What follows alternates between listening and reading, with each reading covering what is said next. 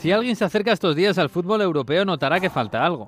Faltan tres marroquíes en el Sevilla, algunas de las grandes estrellas de la Premier como Salah, Mané o Marés, 57 afrodescendientes en la Liga Francesa o 20 ecuatoguineanos en cinco divisiones del fútbol español. Es enero y están todos en la Copa África. No hay torneo más especial donde se juntan el folclore, la pobreza y el deporte de élite donde es posible ver a un árbitro pitar el final en el minuto 85, o una selección cantando su himno a capela porque no entra el disco en la megafonía, o un portero de fútbol playa jugando con Sierra Leona ante la poderosa Costa de Marfil y siendo el mejor del partido, o un defensa de la antequera goleando a la campeona de África. Y todo esto solo en la primera semana de competición.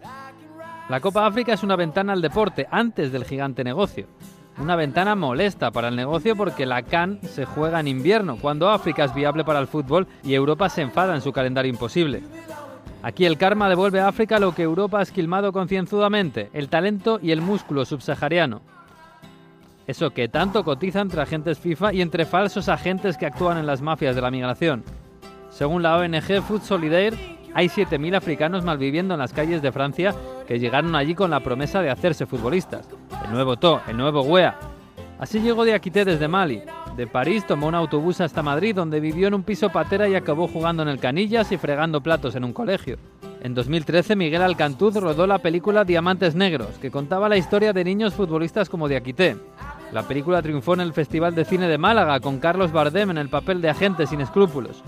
La historia recuerda el comercio de seres humanos que narraba Kapuczynski en su ébano hace más de 20 años, en tiempos en que Samuel Eto'o vivía con 13 años en Francia. Recuerda las historias de chicos nigerianos emigrados a América que narra Chimamanda Ngozi en su novela de 2013 Americana, en tiempos en que un niño guineano llamado Ansu Fati jugaba en los pueblos de Sevilla gracias a que su padre había logrado cruzar el estrecho ilegalmente.